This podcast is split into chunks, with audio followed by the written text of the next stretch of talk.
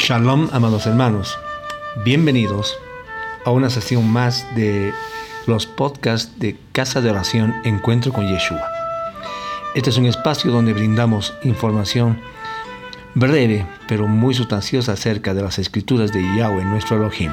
El día de hoy tocaremos un tema muy hermoso y es que tiene que ver con qué es andar en el Espíritu. Comenzamos.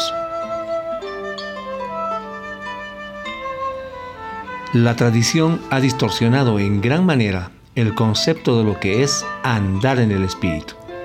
Se piensa que alguien que permanentemente tiene en su boca palabras como aleluya, gloria a Dios, amén, o que camina como por las nubes con rostro austero, o que cae al suelo, a la tierra, y se sacude violentamente, etcétera, etcétera. Esa sería visto como una persona que anda en el Espíritu. Ante todo se piensa en la tradición cristiana que andar en el Espíritu es contrario a obedecer la Torah. Estamos en el tiempo de la gracia, dicen ellos.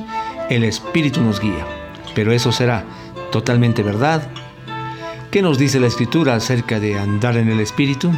Exactamente lo opuesto, mis amados hermanos. El mismo Yeshua nos dijo en Yohanan 6:63, el espíritu es el que da vida, la carne para nada aprovecha. Las palabras que yo os he hablado son espíritu y vida. ¿Cuáles palabras habló Yeshua? Los mandamientos de la Torah. ¿Han notado que Yeshua jamás mencionó la palabra gracia? Yeshua afirmó en Yohanan 12:49, porque yo no he hablado por mi propia cuenta, el Padre que me envió él me envió mandamiento de lo que he de decir y de lo que he de hablar. Así que, ¿cuáles palabras habló Yeshua? Habló la voluntad del Padre. Por lo tanto, andar en el Espíritu es andar conforme a las palabras de Yeshua. Esto es, en obediencia a los mandamientos de Yahweh. El apóstol Pablo, Rab Shaul, por su lado afirmó en Romanos 7:12, de manera que la Torah, a la verdad, es santa y el mandamiento santo, justo y bueno. Porque sabemos que la Torá es espiritual, mas yo soy carnal, vendido al pecado. Entonces, amado hermano, ¿quieres andar en el Espíritu? Vuélvete en obediencia al Todopoderoso. Sigue los pasos de Yeshua, sus palabras, que es su voluntad revelada. Su palabra es espíritu y es vida.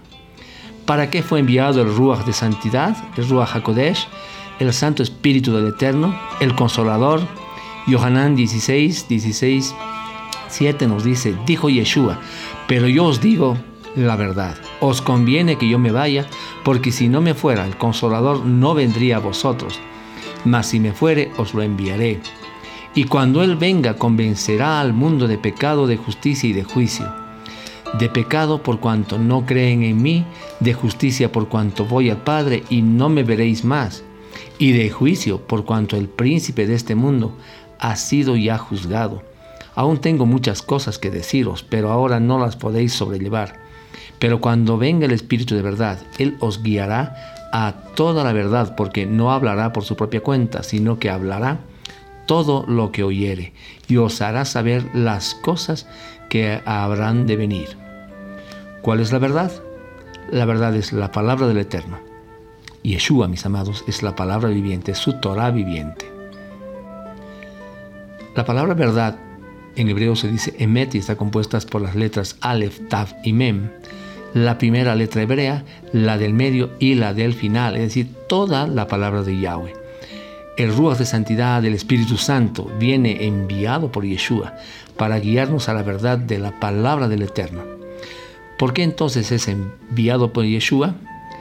Porque es el sello del nuevo pacto con las dos casas de Israel. Ezequiel 36:25 nos dice, esparciré sobre vosotros agua limpia y serán limpiados de todas vuestras inmundicias y de todos vuestros ídolos os limpiaré.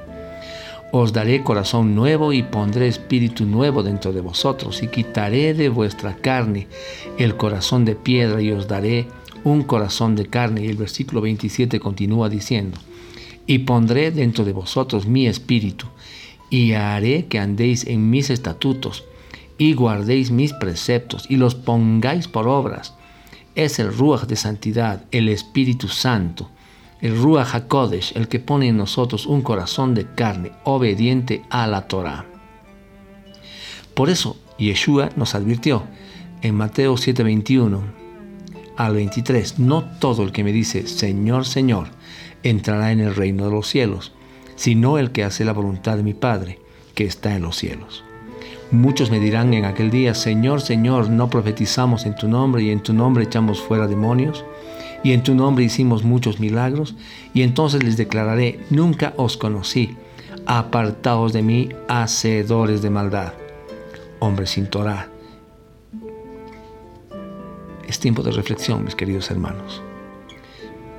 Shalom y será hasta un nuevo capítulo de los podcasts de Encuentro con Yeshua. Adiós. Shalom.